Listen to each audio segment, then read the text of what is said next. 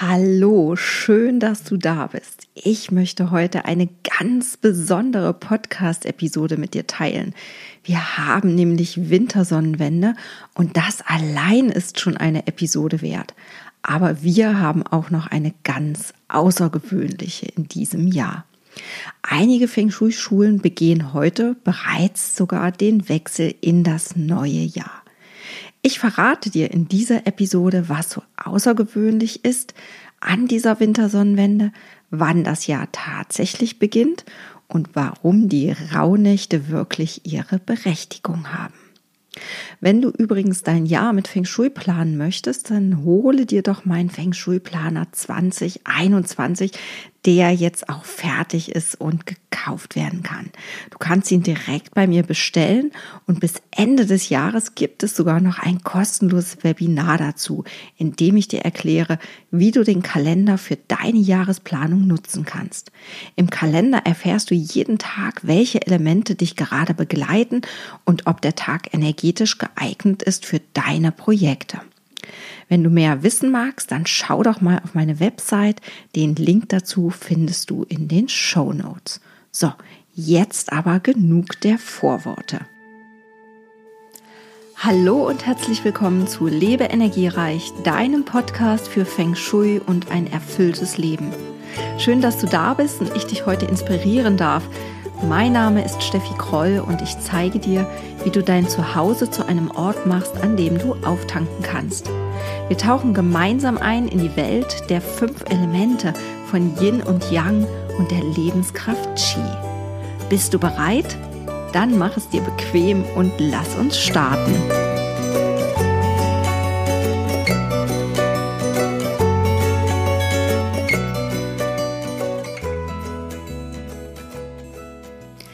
Diese Episode veröffentliche ich pünktlich zur Wintersonnenwende.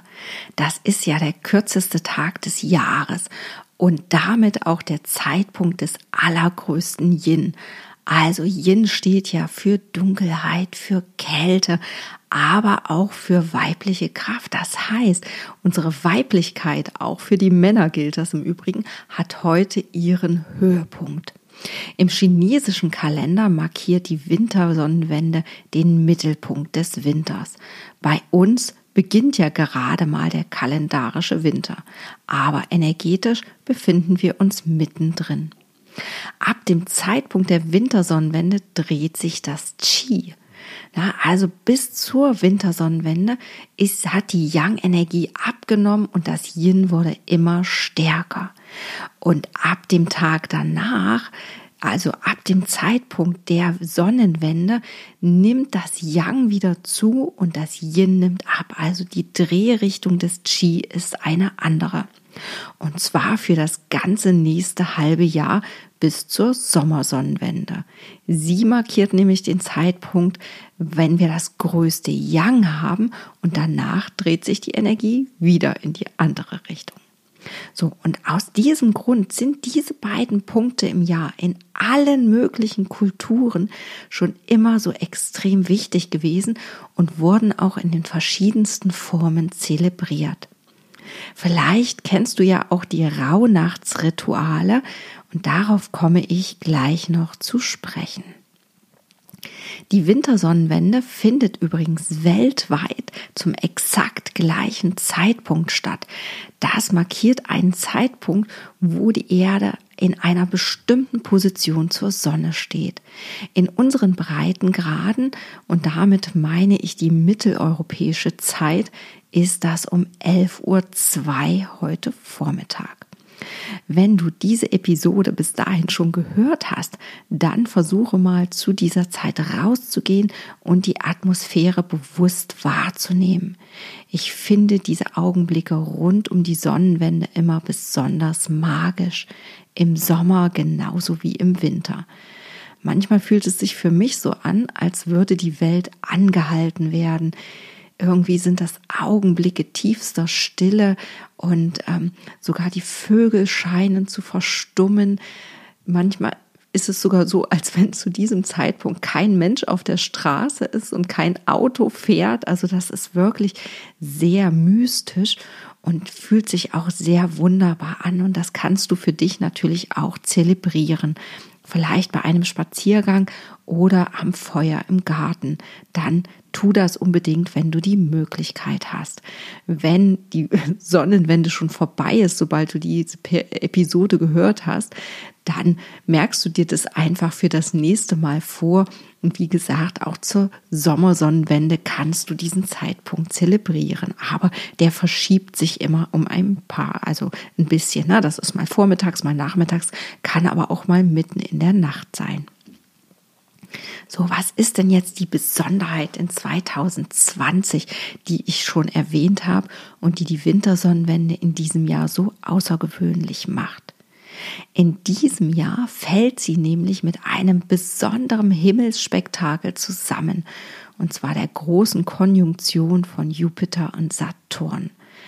Am Himmel bedeutet das, dass der Jupiter den Saturn äh, überholt. Und für uns sieht das so aus, als würden die beiden Planeten zu einem verschmelzen. Also die haben ganz unterschiedliche Jahre, die sie brauchen, um die Sonne zu umrunden und treffen sich daher nur sehr, sehr selten von unserem Punkt aus gesehen. Ne? Also das ist natürlich nur von der Erde aus so sichtbar. Und diese Konjunktion, diese große Konjunktion gibt es nur etwa alle 20 Jahre. Aber nicht längst immer kommen sich die Planeten dabei so nah wie in diesem Jahr und sind dann auch noch so gut am Nachthimmel zu beobachten. Ich habe das mal recherchiert und eine vergleichbare Konstellation gab es zuletzt im Jahr 1623. Das ist also schon ein bisschen hin. Und die nächste so tolle große Kon äh, Konjunktion können wir auch erst wieder, ich glaube, in über 1000 Jahren oder so beobachten. Also das sind schon richtig gigantische Zeitabstände und deswegen können wir das dieses Jahr so richtig genießen. So, aber diese große Konjunktion von Jupiter an Saturn, die markierte schon immer, also auch für die großen Astronomen der Zeitgeschichte, irgendwie einen Wechsel in der, ich sag mal, in der Zeit. Ne? Also ein Wandel steckt da dahinter.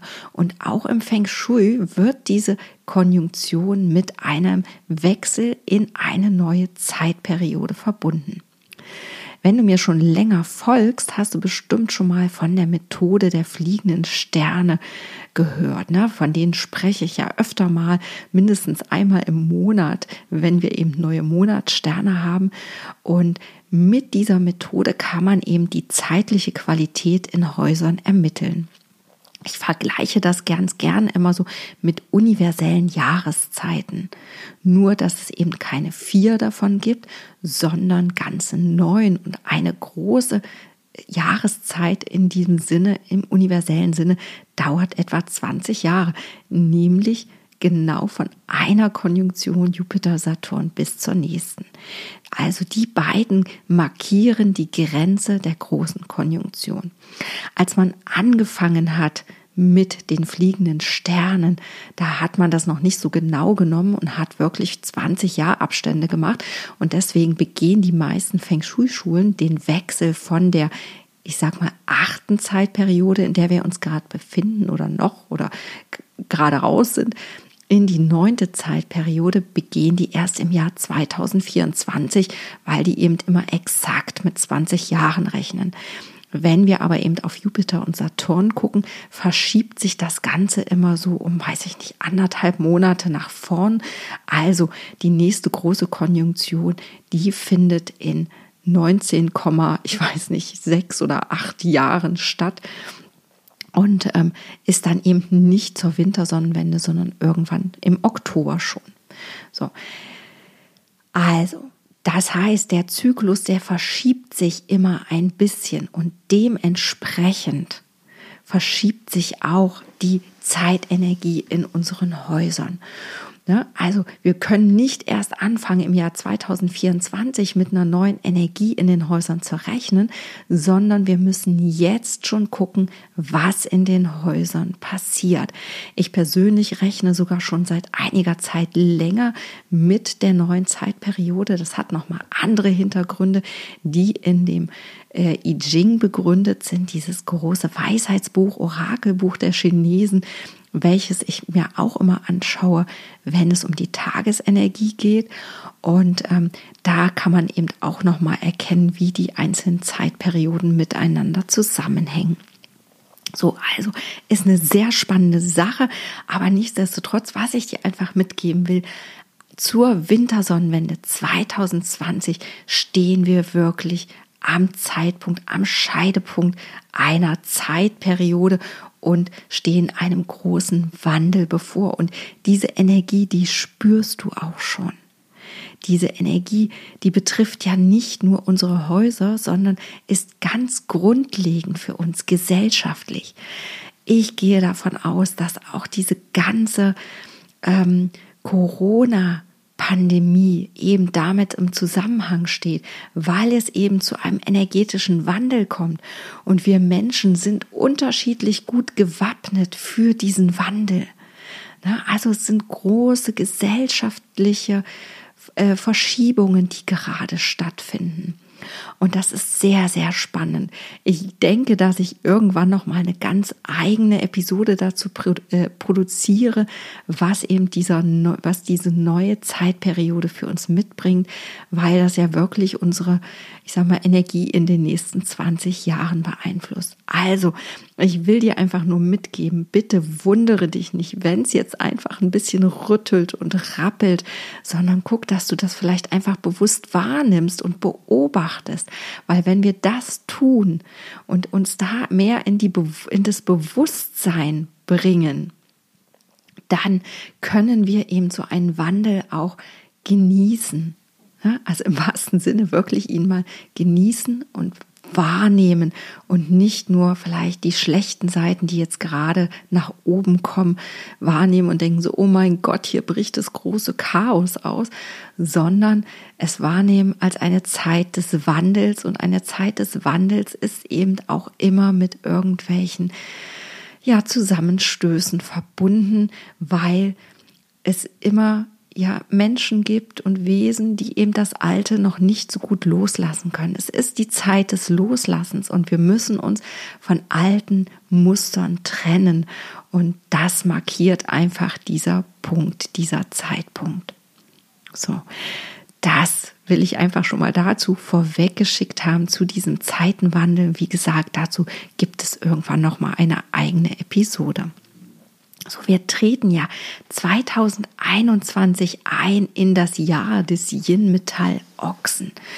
Und was das insgesamt energetisch heißt, das, dazu wird es auch eine eigene Podcast-Folge geben, weil das hier einfach den Rahmen sprengen würde, wenn ich mich mit Wintersonnenwende und großer Konjunktion und Jahreswechsel und auch noch der neuen Energie befasse, dann würdest du irgendwann aussteigen und sagen so, boah, jetzt habe ich aber keine Lust mehr zuzuhören, das wird mir gerade zu viel.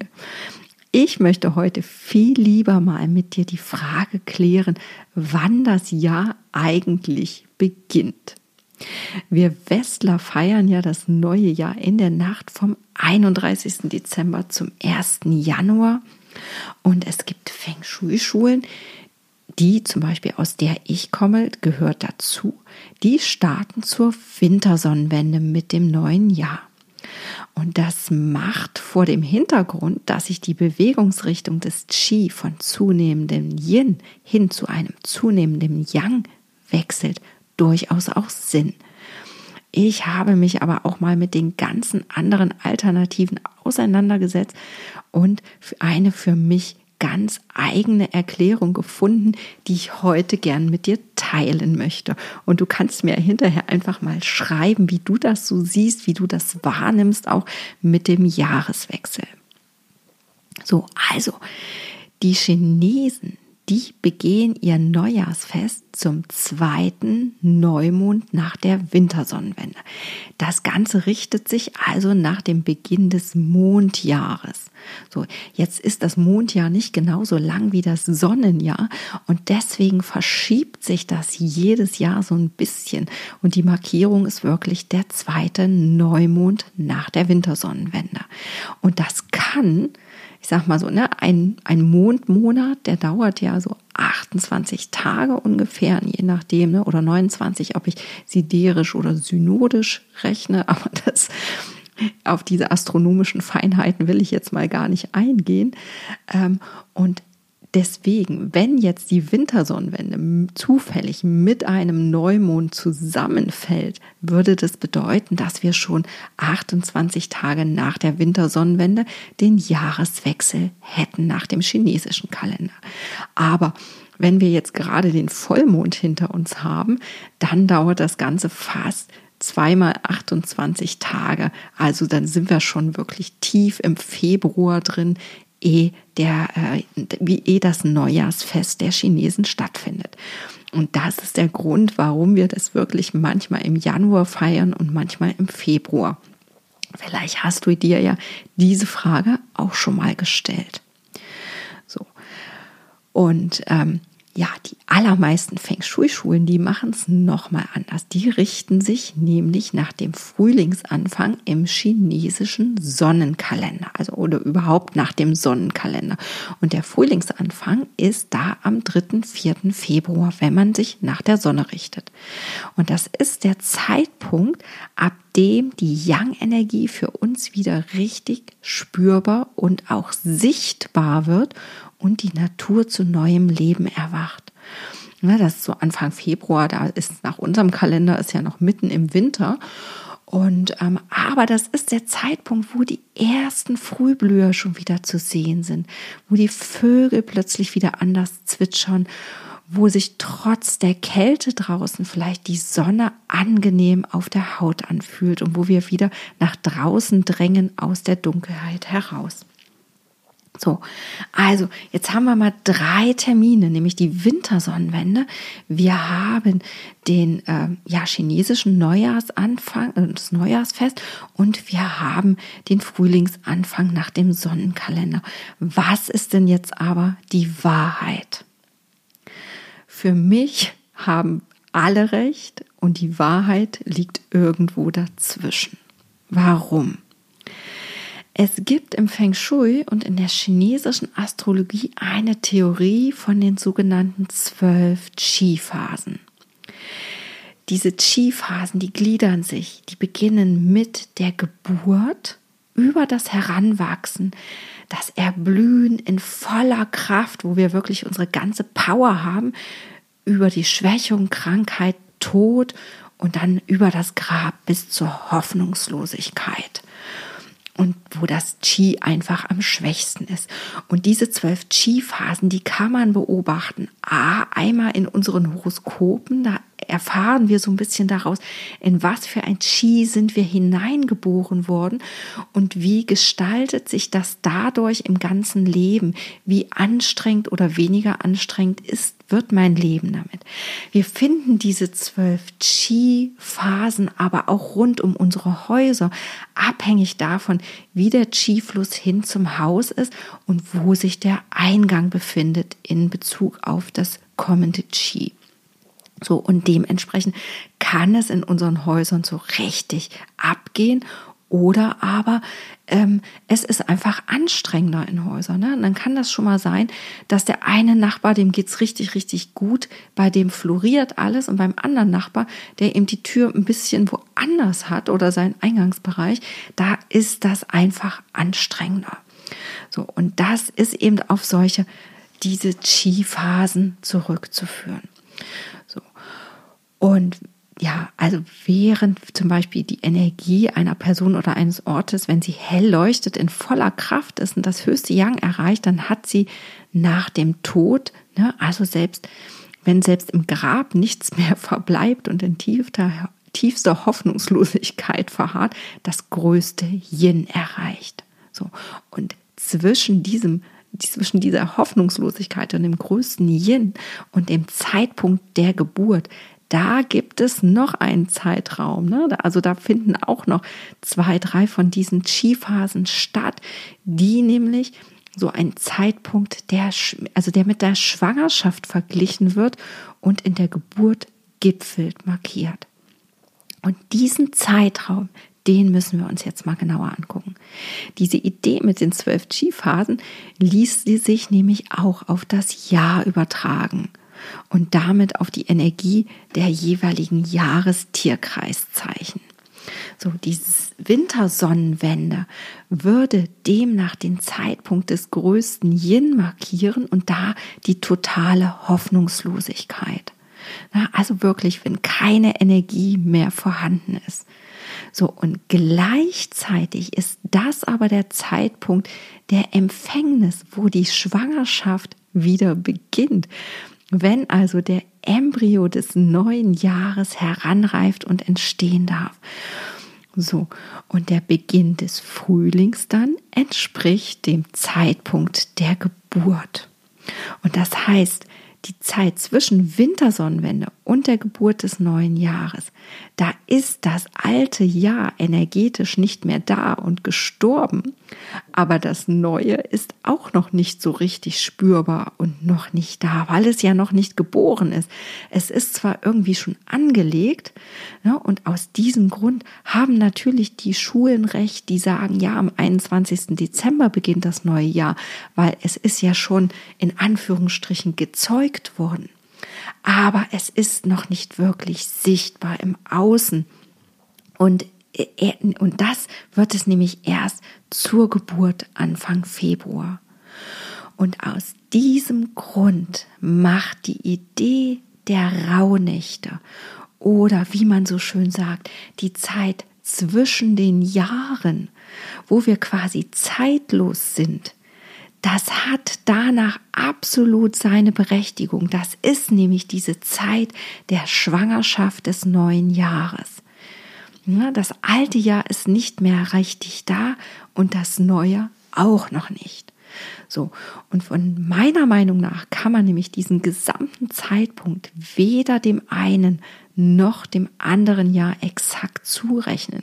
Wir spüren manchmal noch die Energie des Alten, die so in uns schwingt. Und das neue Jahr ist aber auch noch nicht so ganz da. Und das kann man nämlich eigentlich sowieso nur in der Natur beobachten. Das heißt, du wirst nie sagen können, das neue Jahr beginnt am 21. Dezember oder weiß ich nicht, 28. Januar oder 3. Februar. Das gibt's nicht, weil auch eine Geburt, eine, eine Schwangerschaft bei uns Menschen lässt sich ja nicht so exakt her herausrechnen. Wir rechnen zwar immer einen Geburtstermin aus und das wäre jetzt im Fall des Jahres der 3., 4. Februar, aber ob das Kind dann tatsächlich kommt oder ob es vielleicht noch ein bisschen Zeit braucht zum Reifen oder ob es einfach eine Woche früher kommt, das wissen wir doch nie so genau. Und genauso ist das mit der Natur. Wir können nicht sagen, wann die Natur, wann das Universum wirklich den Schalter umlegt. Und da müssen wir uns ein bisschen auf unsere Intuition verlassen und auch wirklich hinschauen und beobachten. Ich finde das besonders spannend für all diejenigen Personen, die in diesem Zeitraum geboren wurden. Also, wenn man Horoskope rechnet für Menschen, die zwischen dem 21. Dezember und 3. 4. Februar geboren sind, das ist eine mega Herausforderung. Ich habe zwar gelernt in meiner Ausbildung, ja, ab 21. Dezember rechne ich mit dem neuen Jahr. Die meisten anderen chinesischen Astrologen, die rechnen ab dem 3., 4. Februar mit dem neuen Jahr. Aber ehrlich, so einfach ist das nicht. Ich habe für mich beschlossen, ich beobachte einfach. Und ich gucke schon sehr lange in meinem Umfeld bei den Menschen, die in diesem Zeitpunkt, Zeit geboren worden sind, wie die sich verhalten. Ich gucke mir immer beide Jahre an. Ich kenne übrigens mehrere Personen, deren Geburtstag in diesen Zeitraum fällt, unter anderem zwei meiner Kinder. Und die kann ich natürlich hautnah beobachten. Und was ich bei all den Personen, die in diesem Zeitraum geboren sind, beobachten kann. Also insbesondere die ganzen Januarkinder, also die wirklich so zwischen den Jahren hängen. Die sind sehr spirituell. Die können oft das Universum auch anders wahrnehmen. Warum? Weil die haben natürlich einen ganz anderen Zugang zu der Zeit. Die haben einen Zugang zu zwei verschiedenen Jahren und die nehmen sich auch die Eigenschaften von diesen beiden Jahren an. Beispiel, meine eine Tochter, die ist aurasichtig. Na, also das, was für ein großartiges Geschenk, die Aura von Menschen wahrnehmen zu können. Und ich denke, dass das eben damit zusammenhängt, in so einem besonderen Zeitraum geboren worden zu sein. Und ich könnte sie vom Wesen her sowohl dem einen als auch dem anderen Jahr zurechnen. Also sie bringt wirklich Eigenschaften beider Jahrestiere, Tierkreiszeichen mit. So, die trägt also beide Energien in sich. Und deswegen finde ich es nicht einfach zu sagen, ähm, ich rechne ein Horoskop mit dem einen Jahrestier oder mit dem anderen. Und genauso wenig können wir die Tagesenergie in den nächsten Wochen so einfach bestimmen, weil wir immer gucken müssen, na, könnte da nicht schon so ein bisschen von der Energie des neuen Jahres mit dabei sein. So, das Qi muss sich in dieser ganzen Zeit neu sortieren. Es muss heranwachsen, es muss reifen. Und das ist für uns Menschen oft anstrengend und verbunden mit Veränderungen auf allen Ebenen, auch mit Konflikten. Na, also guck einfach auch mal so, was passiert denn immer so gesellschaftspolitisch und auch ja, ähm, geografisch oder erd, äh, wie, wie sagt man denn, ähm, von der Erde her in diesem Zeitraum, na, Zeitraum nach der Wintersonnenwende. Was passiert da für, was gibt es da für Veränderungen? Ähm, oft kommt es zu Reibereien oder schweren Zwischenfällen nach der Wintersonnenwende. Und das ist einfach dieser Konflikt zwischen altem und neuem Jahr. Und wenn wir persönlich dem energetisch nicht gewachsen sind, kann uns sowas, das ist anstrengend und kann uns eben auch krank machen.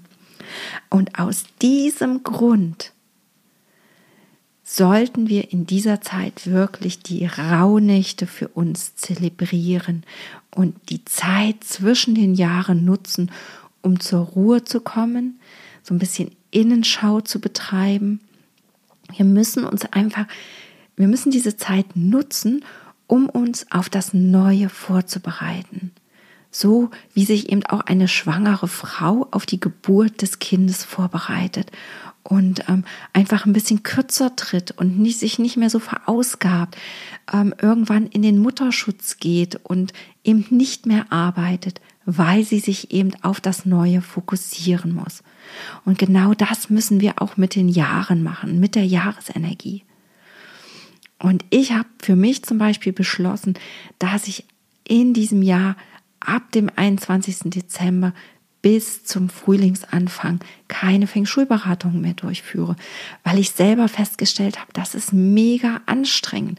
Und wie soll ich denn zum Beispiel die Energiequalität in einem Haus feststellen, wenn sich die Energie da gerade dreht, wenn sich die Jahressterne gerade verschieben in den Häusern. Und das macht sich eben auch durch Unruhe auf dem Kompass bemerkbar. Und ist für mich natürlich auch super anstrengend. Und deswegen solltest du einfach die Zeit nutzen, um kürzer zu treten.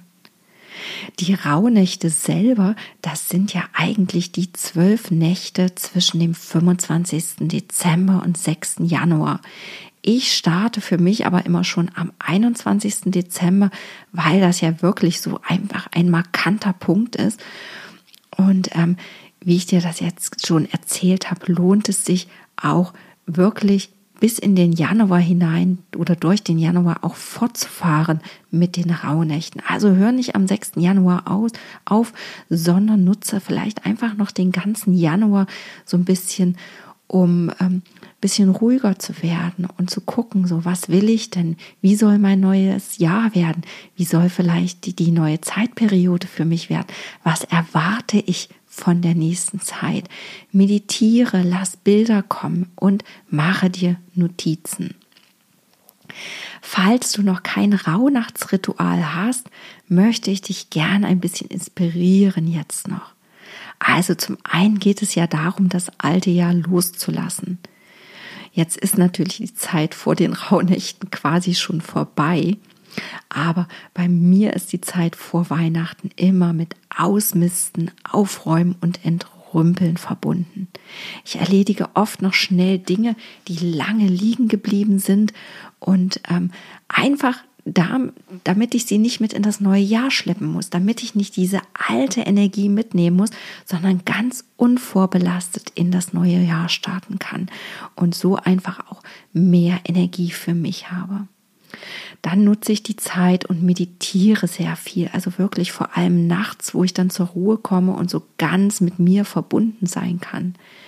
Ich fokussiere mich dabei auf das neue Jahr und achte immer einfach auf die Bilder, die mir dabei hochkommen, die Worte, die Gefühle. Ich gehe da wirklich Monat für Monat durch und habe dann oft Eingebungen, die sich im Nachhinein als richtig erweisen und sich erfüllen das ist manchmal so ein bisschen wie ein Orakel und ich weiß nicht so richtig, was ich dann damit anfangen soll, mit den Worten, die mir in den Kopf kommen und erkenne oft erst im Nachhinein die Bedeutung und deswegen muss ich das für mich auch immer aufschreiben, weil ich es sonst vergesse. Also, wenn du auch meditieren magst, dann tu das und schreib dir direkt im Anschluss auf, was du für dich so gesehen, empfunden, gefühlt und vielleicht so innerlich gehört hast.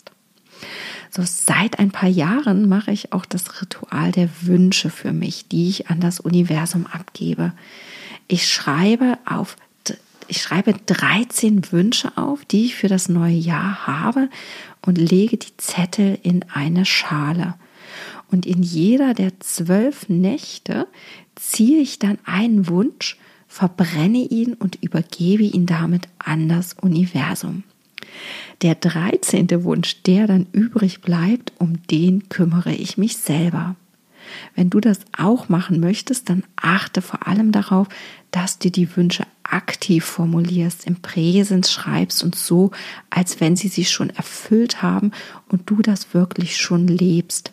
Also schreib nicht, ich wünsche mir ein erfüllteres Berufsleben, sondern formuliere lieber, ich lebe meine Berufung und bin vollkommen erfüllt davon, dass ich Menschen mit XY dienen kann. Ja, also wirklich, dass du das so schreibst, als wenn sich das erfüllt hat und auch nicht so, ich wünsche mir einen Urlaub ähm, in den Bergen, ich möchte gern wieder in die Berge fahren und dort das tolle Panorama genießen, sondern ich sitze auf meiner Bank vor dem äh, Bauernhof und ähm, beobachte die Bergkette so und so, wie sich, wie dort die Sonne untergeht oder wie auch immer. Ne? Also formuliere das einfach aktiv, ähm, dass du das, also dass du das wirklich schon fühlen kannst, wie das ist, diesen Wunsch in Erfüllung zu erleben. So, ich hoffe, ich konnte dich inspirieren, in den nächsten Tagen und Wochen so richtig in dich zu gehen und das neue Jahr und die neue Zeitperiode zu begrüßen und auch willkommen zu heißen, egal was da kommen mag. Ne? Also auch wenn das zuerst mal irgendwie vielleicht holperig aussieht und du denkst, oh mein Gott, was ist denn das jetzt für ein Chaos, was hier losgeht? Ruhig bleiben, beobachten und sagen so, hey, da kommt was Neues. Und diese Transformation hat einfach auch Reibereien dabei. So, und was dir das Jahr des Yin-Metall Ochsen dann bringt, das und was möglicherweise mit der Zeitperiode oder Zeitenwende auch zu tun hat, das verrate ich dir dann in der nächsten Podcast-Episode. Wenn du jetzt so richtig Lust bekommen hast, direkt mit den ersten Feng Shui-Maßnahmen zu starten, dann schau doch mal auf meiner Website steffikroll.com vorbei. Da findest du meinen kostenlosen Minikurs SOS Feng Shui für Familien. Melde dich einfach an und du bekommst eine ganze Woche lang von mir jeden Tag eine neue Inspiration, wie du zu Hause für mehr Harmonie sorgen kannst. Gerade wenn dir die typischen Familiensituationen wie Stress, Streit oder immerwährende Krankheiten vielleicht die Energie rauben. Hat dir diese Podcast-Folge gefallen? Dann freue ich mich über eine Bewertung bei iTunes. Und lass mir doch deinen Kommentar bei Instagram auf meinem Account Feng Shui Mama da. Ich freue mich, wenn wir uns hier wieder hören. Hab eine energiereiche Zeit. Deine Steffi.